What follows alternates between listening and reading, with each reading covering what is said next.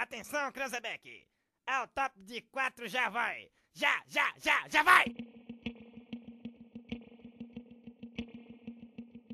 Fala galera, meu nome é Rafael Mantovani, está começando mais um programa La Minuta. Eu estou aqui com meus dois colegas, Marcos Viblin e Felipe de Andrade.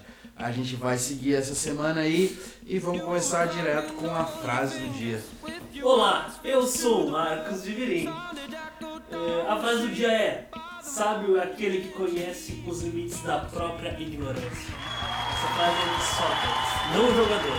No final. Nossa, o jogador também era bom de letra, né? Mas os- os- um dia eu quero fazer um programa especial só sobre a democracia corintiana e os- o Sócrates jogador, o cara era monstro.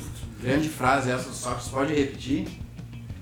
O Sócrates jogador ou Sócrates filósofo. sábio é aquele que conhece os limites da própria ignorância? Muito bacana essa frase. Era foda. Felipe, fala, dá o seu Mestre, alô. vou dar só meu alôzinho aqui. E aí, tudo certo, pessoal? Bora pra mais uma semana. Ah, e eu volto pro meu Cruzedeck aqui. Atenção, Cruzeiro. E bom, bora dar aí. A semana começou conturbada, hoje a gente vai falar um pouco do que aconteceu hoje, que foi um sequestro bem complicado na ponte do sentido Rio-Niterói, sentido da capital, Niterói, sentido Rio de Janeiro. Um homem, ele entrou num ônibus, começou um sequestro, mais de 30 e pouco, 36 ou 37 pessoas, mais o motorista sob o, o julgo desse criminoso. E acabou de maneira trágica, né? Um, um- um sniper abateu ele em um momento que ele saiu do ônibus. Culminou que já está se levantando na internet um, um debate, né? Que é onde a gente entra, né? A gente somos os caçadores de polêmicas, sempre surfando nesse hype. Caçadores de emoção com Ken Reeves. Esse filme era Esse filme muito é foda, cara. Ah, esse filme é um dos melhores filmes que já passou na sessão da Caçadores de tarde. emoção é fodástico. Todo mundo emoção. foi marcado na infância por aqueles caras desse filme, Caçadores de Emoção. É, e o Patrick Swayze era, né? Que tava, que era junto, né? Tava junto no bagulho. Mas enfim, o que aconteceu, o que está fomentando esse debate é a questão da, do fuzilamento do, do sequestrador, né? Eu vou passar a bola para vocês aí e vou perguntar a seguinte questão, né? O, o que, que vocês acham, na visão de vocês? É legítimo tu, tu abater um, um criminoso que está executando um crime de sequestro quando tu tem a chance simplesmente apagar ele? É assim, eu acho bem polêmica essa pergunta, essa hora. Mas ah, antes de falar a minha opinião, eu quero demonstrar, eu quero que as pessoas que não viu vejam a reação do Witzel. É assim que fala, Witzel? Isso. Ah, o Witzel comemorou, né? Ele quando saiu do helicóptero, infelizmente não pulou, né? Porque seria interessante ele dar um pulo e a hélice. né? Infelizmente ele não pulou. Mas ele saiu comemorando a, o sucesso da operação. Por quê? Porque era uma promessa de campanha do Witzel. Né? Ele já dizia na- nas suas campanhas que a ideia dele era essa, de abater criminosos, né, quando pudesse. E tanto que teve uma época uma polêmica da pessoa com guarda-chuva, não sei, parece que alguém tomou um tiro estava com guarda-chuva, e ele disse que a pessoa tem que andar de, aco- a- de uma forma não suspeita. Então deu a entender que andar com guarda-chuva pode ser considerado suspeito no Rio de Janeiro. É, E eu- começa a sair com capa de chuva em dia de chuva. Aqui na verdade a, a suspeita no Rio de Janeiro depende muito da cor, e eu não tô falando da cor do guarda-chuva, Sim. né? Então lá você é suspeito de acordo com a cor. E em relação ao que aconteceu hoje é, é o é uma é um choque, né? Porque tu vai tu tem duas situações, tu tem que pensar numa vida de uma pessoa que está cometendo um crime e na 37 inocentes, Inocentes, né? Inocentes né? que estão lá na mira dele. Não, gente- ele tava com gasolina, ele tava com arma, não se sabe o que, que ele pretendia. Eu acho que não teve. não chegou a ter uma negociação, né? Não, teve negociação sim. Quatro horas. Ah, né? eles liberaram, Não, ele, a- ele liberou quatro reféns Mas ele, de... ele, ele mostrou qual que eram os motivos? Essa é a minha pergunta. Ele demonstrou, ele falou. Não, isso por que não foi, não foi explanado em nenhum momento, mas ah, as características do sequestro provam que não, não é um sequestro para obter vantagem monetária, por exemplo. Ele não, ele não parecia não estar extorquindo nada de ninguém, parecia alguém desabilitado mentalmente. O cara tava com uma arma de brinquedo, né, na cabeça do, do motorista, tinha jogado gasolina no ônibus e ele ameaçava queimar o ônibus e, enfim, não, não pode ter sido um surto psicótico, né, pode ter tido simplesmente um surto, como é, é comum de acontecer. Tu, tu, na, quem acompanhou o documentário da questão lá da parada 154 ou 174, não lembro bem o número, mas que foi o sequestro de ônibus que culminou no assassinato daquele, daquele jovem, uh, quem acompanhou o documentário viu que ele estava dentro de uma sequência de dias uh, no uso compulsivo de drogas. Ele, ele já estava alucinado. Quando aquilo aconteceu no ônibus, pra quem, tanto para quem viu o filme quanto para quem viu o documentário, uh, o indivíduo que fez ele já não estava mais dentro das faculdades mentais dele. Era, era fato. E esse cara dessa ponte aí, não, não, não dá para dizer que estava também.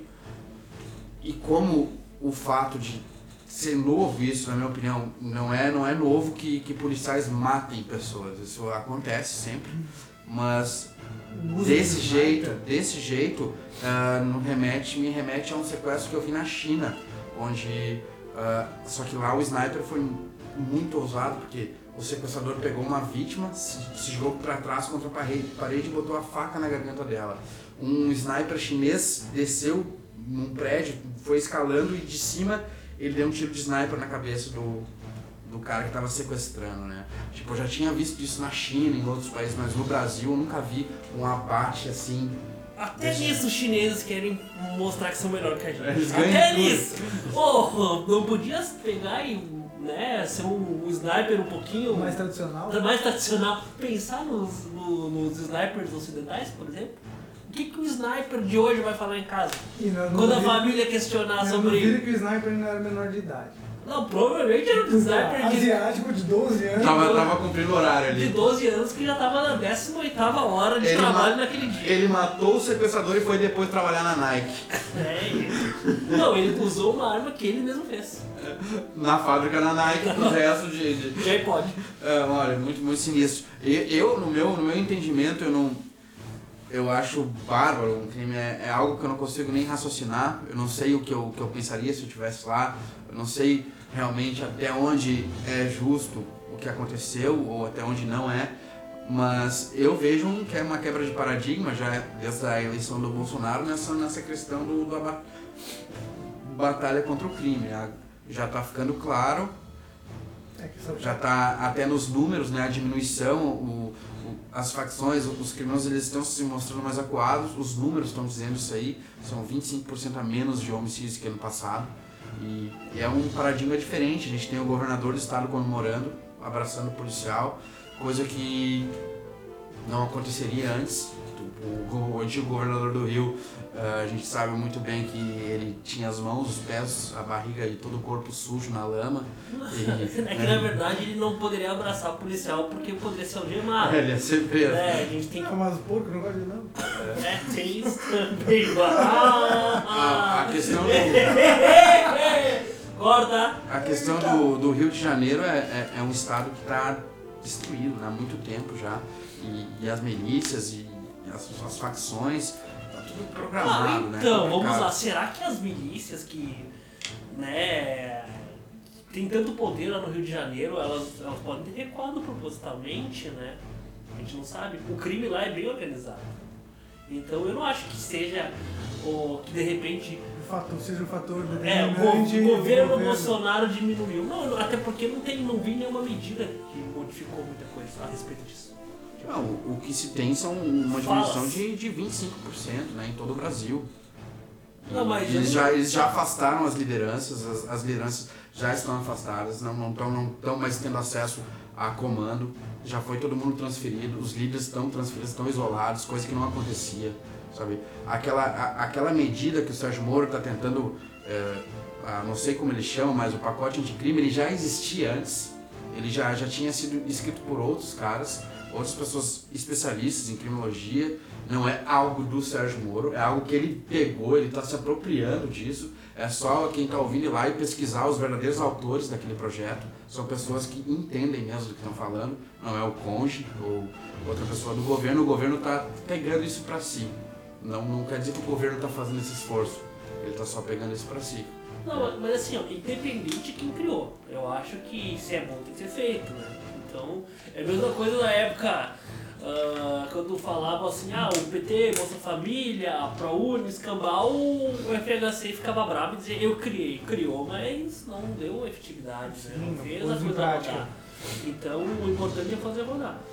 Eu acho que, assim, os números são importantes. Se a gente for se pegar números, tem coisas que melhoraram, tem coisas que pioraram muito com o governo Bolsonaro, até em relação ao desmatamento. Se a gente pegar os números crus de hoje, eh, amanhã não ter floresta. Né? Se, se- se a evolução prosseguir da forma que.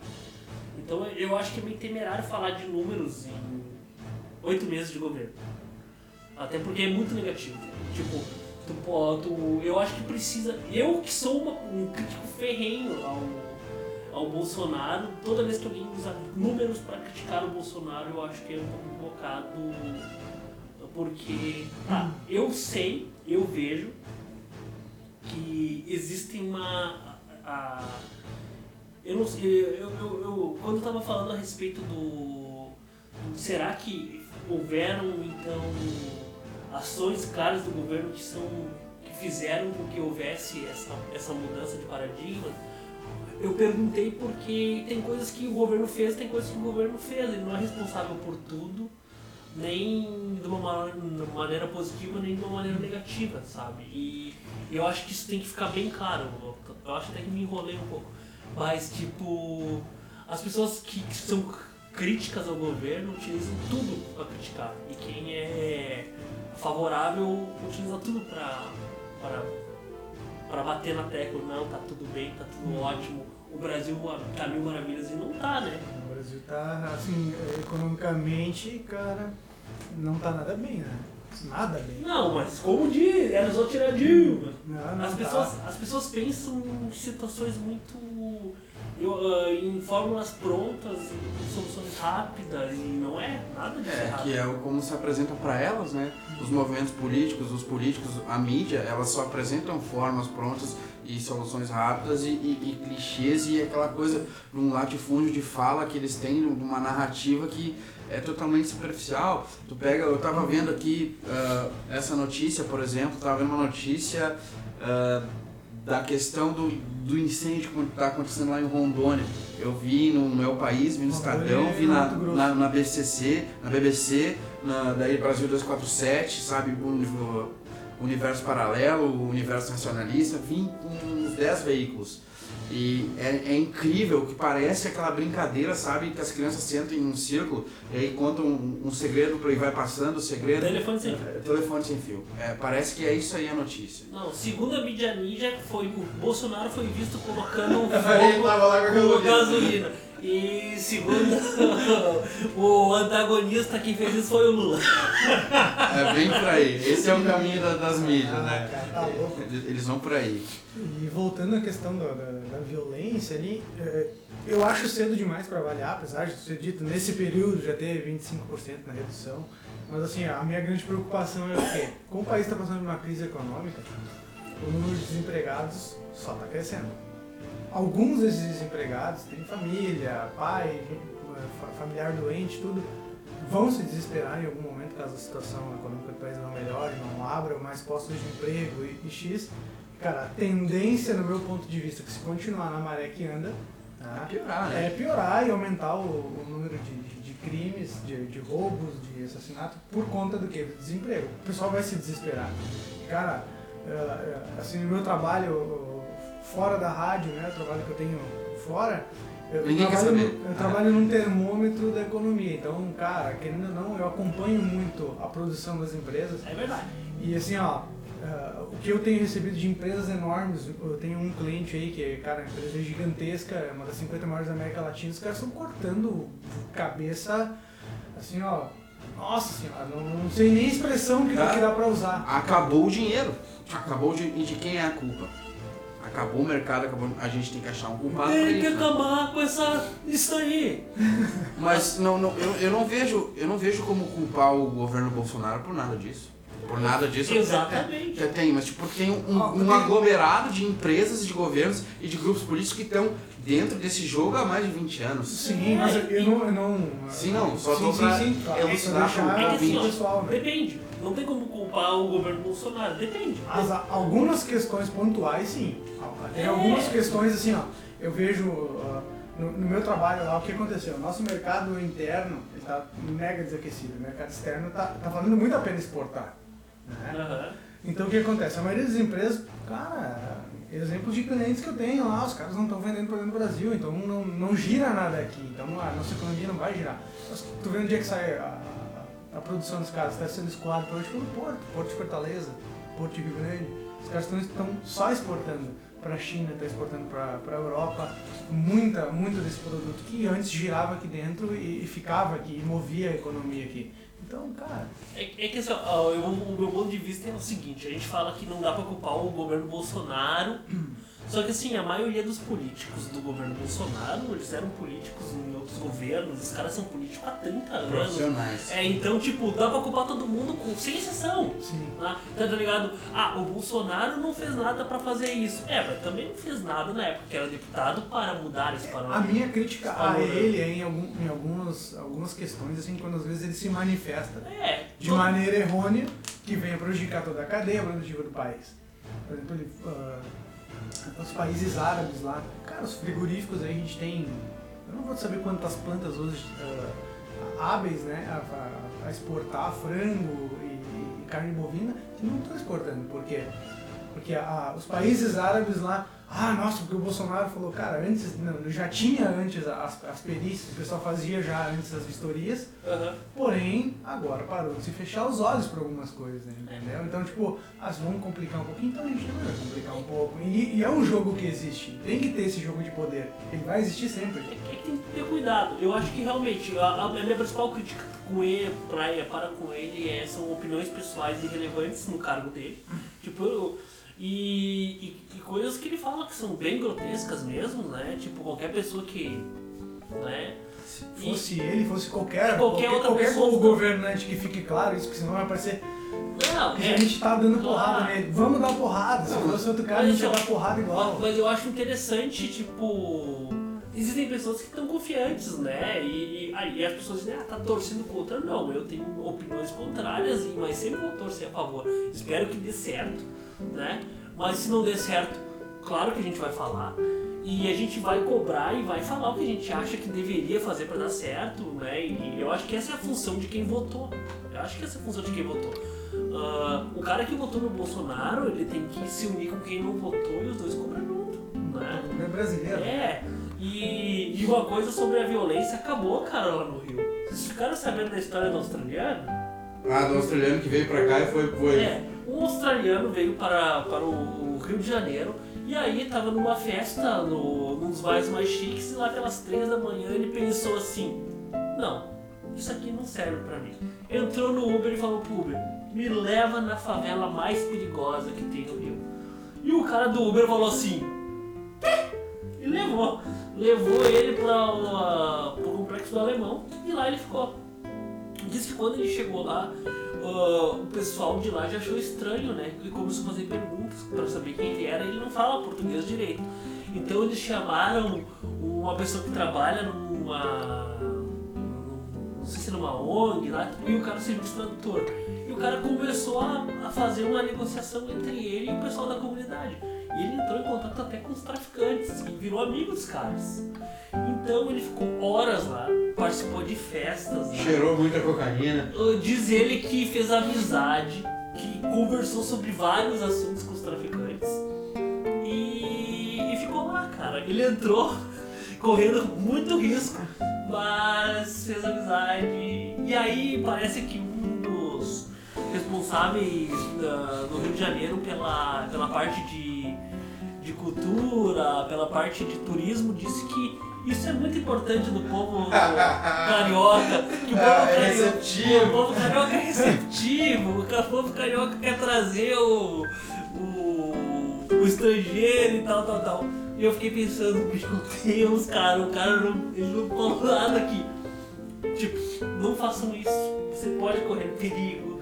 não sabe com quem você tá lidando. Não, falou, não, tá legal. Ó, o povo carioca tá aí, ó, foi receptivo, fez o, o australiano se divertir. Isso aconteceu, foi.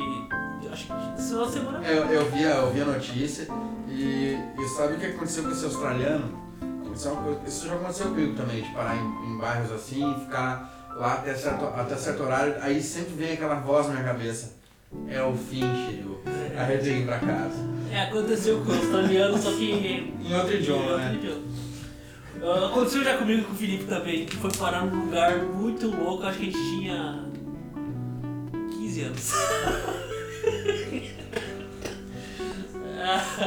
É, Mas isso aí é assunto para um outro programa, podcast da maldade. vai ser. É, não. é, deixa pra sexta-feira isso aí. Complicadíssima essa situação do Rio de Janeiro. Pelo menos eles estão achando o que fazer com, com os traficantes, né? Estão dando um bico extra pra este guia turístico. Complicado. É, mas aí, assim, ó, eu, eu- esse assunto sério de hoje, do, do sequestro, na hora eu lembrei do filme aquele da Sandra. Só que não foi bem um Massa. sequestro, não foi bem um sequestro, né? Colocaram uma barra, alguma coisa no ônibus e ele tinha que andar numa certa velocidade, porque se diminuísse ia explodir. É, velocidade máxima 1, 2, 3 e 4. Acho que tem umas 4 versões. Sim, né? é o Keanu Reeves nesse filme. o Keanu Reeves tá nesse esse filme. cara, esse cara, esse cara. cara. É. William Defoe, eu lembro que ele tá no 2. Aí, ó, o Keanu, Reeves- o Keanu Reeves, o Keanu Reeves, como diria o Mussum, ele recentemente foi participar de um programa de entrevista. Eu acho que foi com o Jim Fallon, qual pronúncia? Jim Fallon.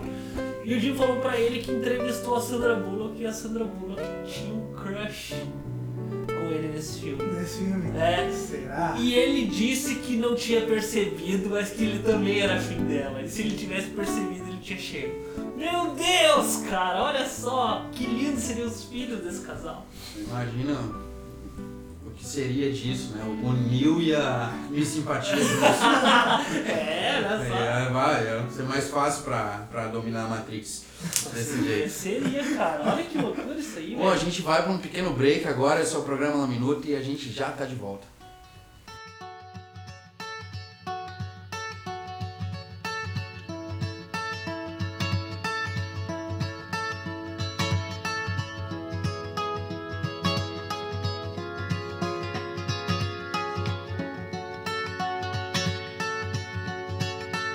Woke up to the morning sky first. Baby blue, just like we rehearsed. When I get up off this ground, I shake leaves back down to the brown, brown, brown, brown, till I'm clean.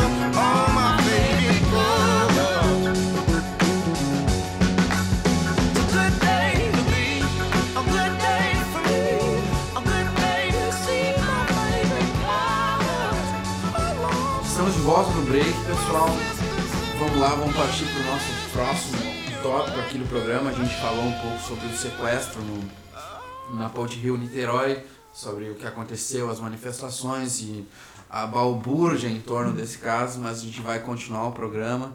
Para você que não é do Rio de Janeiro, para você que está ileso em casa, não está assustado, sabe que vai voltar tranquilo para casa porque não mora num lugar que parece um inferno. A gente vai partir para o Momento Nerd agora, com Marcos Ville. É um oferecimento de saborear restaurante. Vamos saborear, saborear. Vamos saborear, nós estamos pensando aí quando é que a gente vai poder sortear um, um almoço aí. Ó, Eu já sorteio, eu fiz o sorteio e saiu o nome do Rudy aqui. O Rudy ganhou o sorteio e já pode ir lá participar do saborear. Ah, ô Rudy, eu queria falar contigo sobre uma coisa que eu vi que. Lembra que você ficou muito bravo uma vez que o Bolsonaro botou a camiseta do Inter? Sim, agora ele mudou, ele mudou. Tá tranquilo agora? Agora sim, capitão, agora sim, agora tá tudo crendo, vamos atirar em tudo. Vamos pegar os vermelhinhos. Vamos, se alguém tá no ônibus não gostou, já pega o sniper. Vamos que vamos. Vamos que vamos. Se bem que no no ônibus que eu pego vem com menos, se atirar em alguém é em mim, porque só eu que tô no ônibus. Só? Sim, é porque o salário que eu tenho, só eu que tô no ônibus. É, até porque só tem um horário, eu acho que na cidade é uma vergonha as linhas de ônibus aqui. Fica ligado aí, prefeito. Dá um jeito nisso aí. Ah, então agora, o que, vai ser o, o assunto do Momento Nerd, Marcos? Nós vamos falar daquela série que é conhecida aqui no, Brasil como Bagulhos Sinistros. O Stranger Things? Foi. O Bagulho Sinistros é uma série, né? ah, que ocorre que a, a história ela se passa nos anos 80, onde tem um monte de nerd, piazito. E aí, quando eu falei no último momento nerd sobre RPG, algumas pessoas me perguntaram: Ah, RPG, aquele negócio que os caras jogam lá no, No Stranger Things. Stranger Things. É, exatamente. No Stranger Things existe um personagem, o Eu Te Amo, o Eu Te Amo Melhor, que tudo que acontece ele quer jogar RPG. O mundo tá acabando, o pessoal tá se matando, ah, coisas esquisitas estão acontecendo na pequena cidade onde que acontece a série. E o Will, o que, que ele quer fazer? Quer jogar RPG. Cara, olha, Will, é... Tamo junto, irmão. E assim, ó, a série, ela, ela chegou na terceira temporada agora, ah, em julho, se não me engano, exatamente dia 4 de julho, ela começou a terceira temporada. E ela vai contando, é engraçado tu acompanhando, porque eles começam mais bem jovens, como crianças, daí vai passando as temporadas, vão crescendo, agora eles são adolescentes, assim, o núcleo principal. São- É, teenager, já tá rolando umas pegação. E aí, eles gostam da nojeira. E assim, ó, tem quatro personagens ah, principais que são os amigos. E aí vem a Eleven, que é a, a, a menininha, aquela carequinha da primeira temporada, todo mundo viu. Quem não viu a série sabe quem é Eleven, aquela carequinha. E aí, 14, agora mudou o nome. é porque ela cresceu. E aí, a, a 11, a 11, daí tu tá vendo aqui a, a versão do Brasil, escrito, "Ô, vem 11, não, não pessoal, leva. E aí ela tá. ah, e a série, tipo, é uma cidade pequena, esses amigos eles vivem nela, a série, ah, algumas coisas esquisitas acontecem, que envolvem um mundo paralelo, sombrio, e essa guria ela foi, foi feito experiências com ela, experiências estilo X-Men, ela tem poderes paranormais, então ela consegue telecinese, alguma coisa assim. E ela consegue ah, invadir esse outro mundo, ela consegue ouvir. Ah, é muito louca, uma operação total. E assim, a série ela tem muitos adeptos, eu acho que é um dos maiores sucessos da Netflix. E, e todo mundo que começou a ver, a maioria das pessoas que começou a ver a primeira temporada gostou bastante da primeira. A segunda achou, é, mas já viu a primeira? Olha a segunda, né? E, mas a terceira eu acho que ela deu uma engrenada, eu acho que é melhor que a segunda, tá no nível da primeira. E ela é uma série que tem emoção, eles não querem saber do. Eles gostam de matar personagens, sabe? Não é uma série assim que. Ah não, vamos, vamos manter aqui, vamos manter ali, não. Olha, já olha a série se apegando, mas daquele jeito, as, pessoas, as pessoas morrem, as coisas acontecem de maneira sinistra. Né? O, o enredo é. ele, ele mescla com as coisas estranhas que acontecem, mas ele também ah, ele tá trazendo o desenvolvimento das crianças, das amizades, de como eles lidam com outras situações. Tipo, um dos amiguinhos lá se apaixona por uma menina, o outro já fica.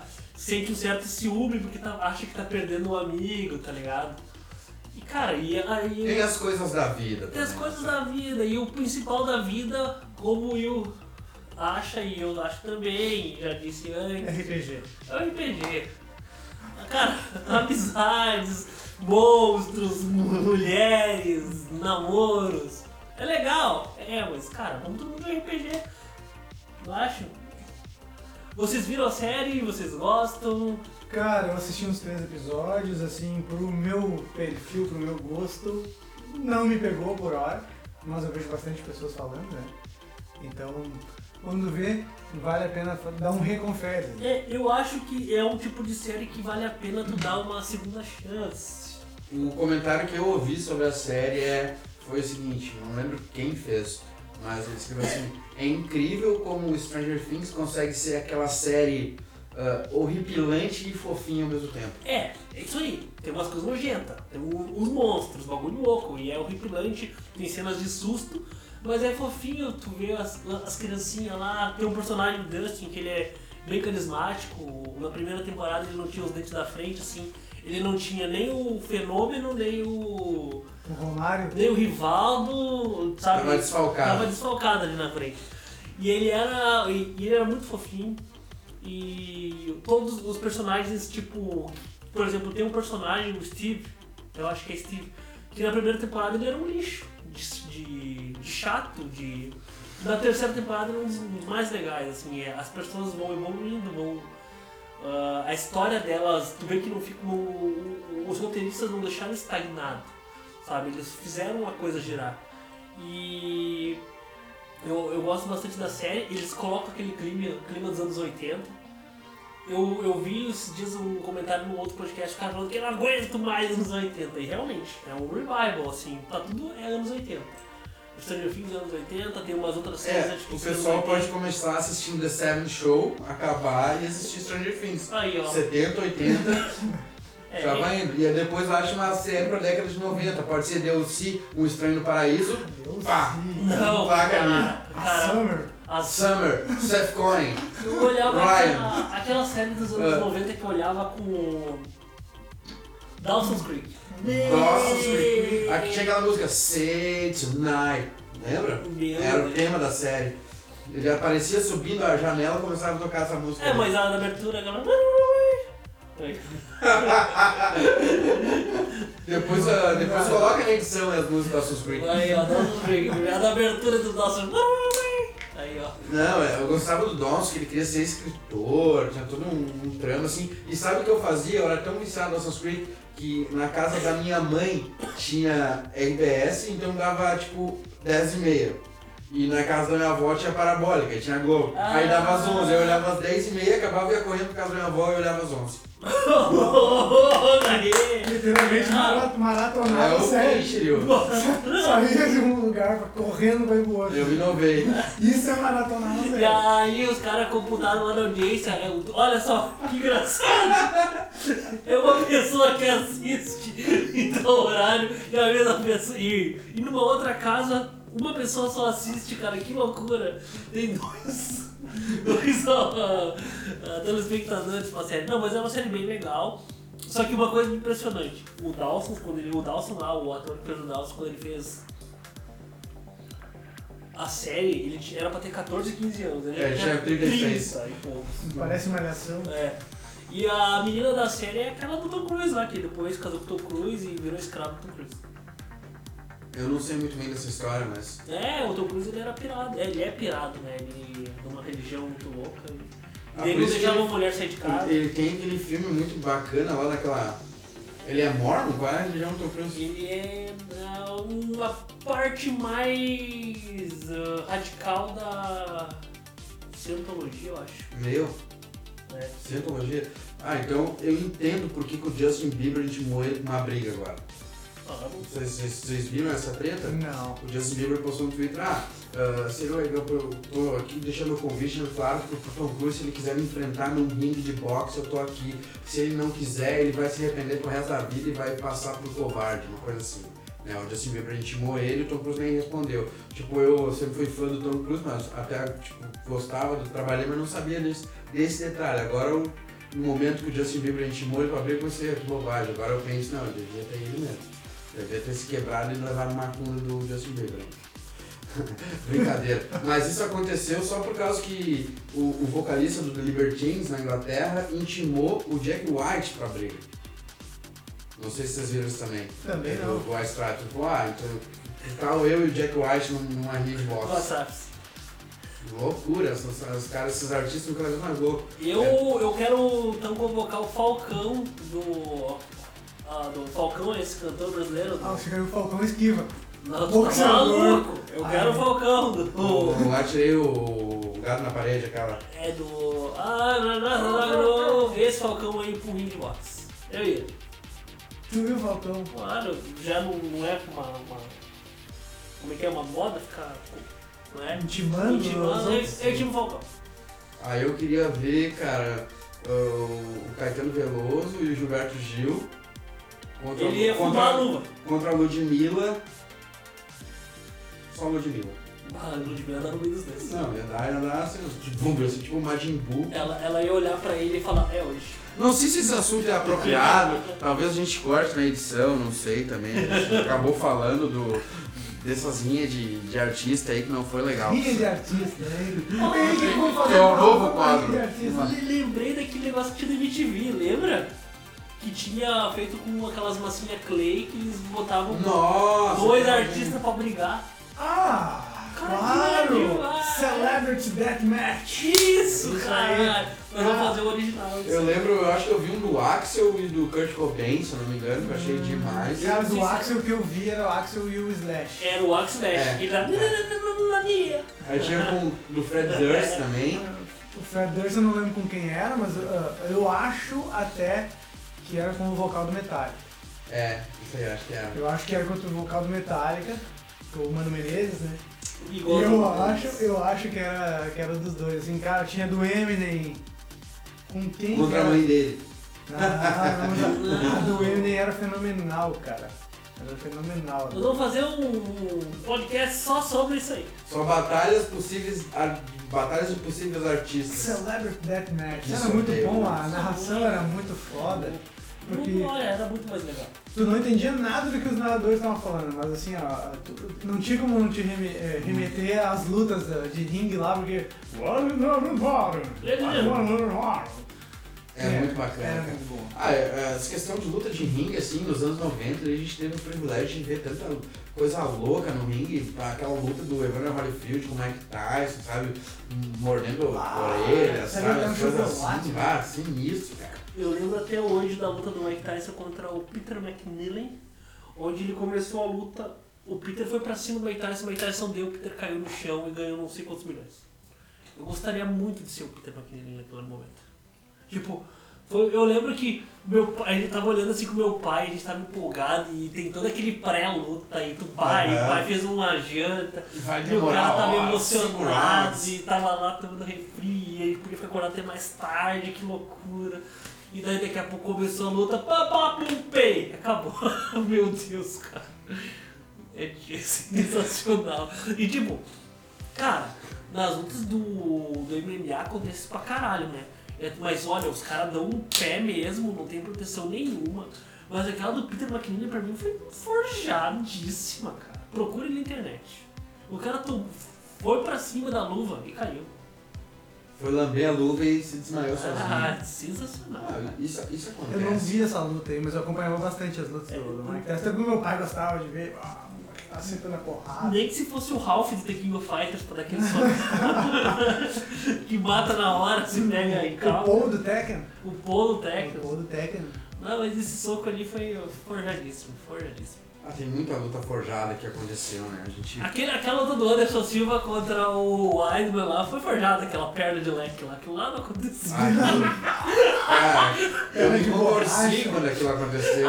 Meu Deus. Aquela perna de canivete suíço. Ah, do- aquela, aquela foi, foi horrível. E ele pisa e eu. Oh, não Ai, tem ó. ninguém em casa.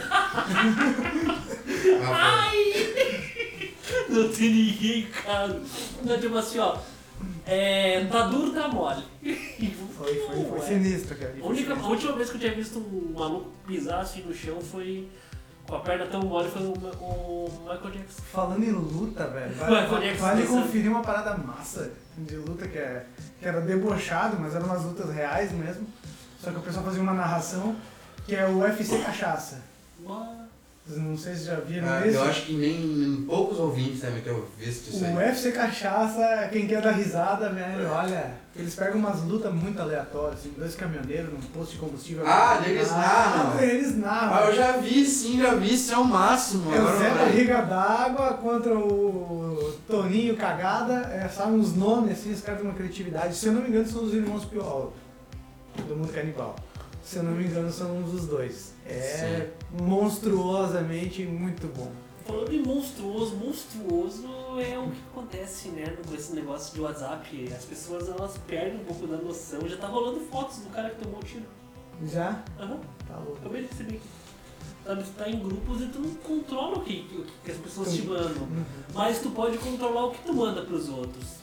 Pessoal, é, é extremamente desrespeitoso mandar essas coisas. É, por, por que não passar um cadáver adiante, É, né? Uma não. tragédia dessas. Ah, e porra, é uma história, né? É uma vida, tu não sabe o que tem por trás de tudo isso. Se fosse um parente teu, É, imagina, tipo, porque aconteceu com esse rapaz aí, mas os, os artistas famosos, aquele Felipe Araújo lá também, eu lembro quando ele morreu, nossa. as- as- já tinha foto, já tinha coisa do hospital, e uma coisa horrível. Pá! Muito negativo. como tem dos Mamonas também, né? Que rola pra caramba. Não, dos Mamonas na época eu acho que a internet era um lixo. A primeira coisa que a internet Era foto era dos. Mamonas. Era ridículo. Tipo, recebia por e-mail, né? É. Tipo, a foto Sim, do... eu vi por e-mail isso em 2008, eu acho. Se eu não me engano, foi nisso aí. Porque eu lembro que eu vi no trabalho. Eu tava no trabalho, como vou olhar meu, meu e-mail aqui pra ver se não recebi nenhum trabalho e tal da aula. Pô, as fotos do E nós Mamonas. vamos fazer um programa sobre Mamonas. Vocês gostaram do filme de Mamonas, cara? Vocês- Eu não assisti o filme. Eu achei bacana. É. Uau! Mas eu não sabia nem sabia do filme. Eu sabia da peça. sério, eu vi na TV. Eu, vi na Eu TV sabia da peça lá que o Yudi era o, o Rinoto. Ah, o vento? É, o Yudi fez uma participação numa série, numa, numa peça de teatro e ele era o Rinoto. O Yudi que é um belíssimo dançarino. O Yudi, da- o garoto do Playstation? E dava Playstation. Playstation. O Yuji tá na igreja, né? Ele... É que ele tá na Record, Não, cara. o Yudi tá na igreja, mas tá nas drogas, mas também tá no funk, mas tá no sertanejo e tá no gospel, mas ele também tá no, no, no samba e agora ele tá no pagode. Não, é que é assim, ó. Quando o artista, ele quer um emprego na Record, o que, que ele faz? Igreja. Vai na Universal e fica bem de canto lá no, no banco. Chega lá, entra no Universal, dá uma rezadinha. Aí o, o, o, o, o superintendente, ah, auxiliar do auxiliar do pastor, então aí você vai falar, tem um cara famoso lá no banco 3. Aí já vai passar para maquininha. Edir, vai passar para Edir Macedo, aí já vamos ver, não, vamos trazer esse cara para dentro. Então vamos fazer uma publicidade da igreja, então vamos botar ele ali. É assim. Fa- fa- Falando nisso, o de, de Record, eu tava olhando a TV e aí tá, dando- tá- tava tendo de Esperança, né? Aí o, o Porchat tá na Globo e o, o Paulo Vieira lá, que era programa do Porchat, também tá na Globo. Fica aí a, uma grande contribuição aí pro pessoal que não sabe que o Porchat tá na Globo. Poxa, na Globo. Porchat tá na Globo. Não sabia disso. Ah, eu vi que ele tava, ele tava lacrando bastante ultimamente. Não, ele, na verdade diz que ele saiu da Record por ter problemas com políticos, né? E aí que ele não, não. A Record tinha essa. uma linha, o Porchat parece que não segue ou não seguiu, ou disse que não gostava e vazou. E o passe do Porchat é caríssimo. Não, imagina. Porque ele conseguiu um público muito fiel, o programa dele realmente era bem bonzinho. E ele é muito engraçado. Se bem que o auge pra mim foi aquele programa dele com a Tata Werneck, onde ele, que é extremamente engraçado, era apenas ok perto dela. Porque ela é retardada de tão engraçada. A Tata Werneck, com certeza, ela, é, ela tem um problema mental. Não, ela é Pode ser normal. sensacional, cara. Ela é a melhor pessoa. Ela é uma baita do humorista. E ela, e ela, eu acho que ela tem um negócio assim que é muito louco, porque ela é sem noção, só que ela traz a pessoa pra ela, sabe? Ela vai entrevistar, ela é sem noção com a pessoa, mas ela consegue ter um, Conquistar. Tem um carisma. ter um né? carisma suficiente, assim. E quando eu falei que ela é retardada, é uma forma de dizer que ela é ah, demais. Ah, ela, que ela passa do limite. entrevistas, ela faz Ela passa entrevista pra, com o lábio grudado, sabe? Coisas assim. Tipo, eu, eu não, não, não gosto muito de olhar o programa dela, mas eu já vi ela antes do programa dela, nos shows dela, eu sempre achei ela bem engraçada, assim. Eh, tem até um momento que ela faz uma, que eu acho demais, que ela faz uma batalha de rima com o Naldo, mas ela humilha o Naldo, assim, tipo, aquilo, foi ali que eu virei fã dela mesmo, de ver o humor dela, assim. Ó, ela, ela tem um negócio no, no programa que ela faz entrevista especialista. Ela pega alguém, tipo com advogado. Ah, vou entrevistar um advogado. E ela faz perguntas em relação ao direito, só que todas com duplo sentido e todas pra colocar, pra virar pro cara, sabe? E o cara e as pessoas não respondem. Tipo, as pessoas não conseguem, ficam rindo. E aí quem tenta responder sério, ela sempre quebra o cara no final, sabe? É muito bom, cara, é muito bom. E a gente tá divagando bastante hoje. E temos assuntos ainda pra falar, né? É, hoje tem jogo, hoje é futebol, Rudy. vai lá, Ruth. Ó. Vamos entrar no teu momento, então. Ah, tá, eu achei que até que não ia rolar o momento do Rudy, porque hoje o momento é muito especial.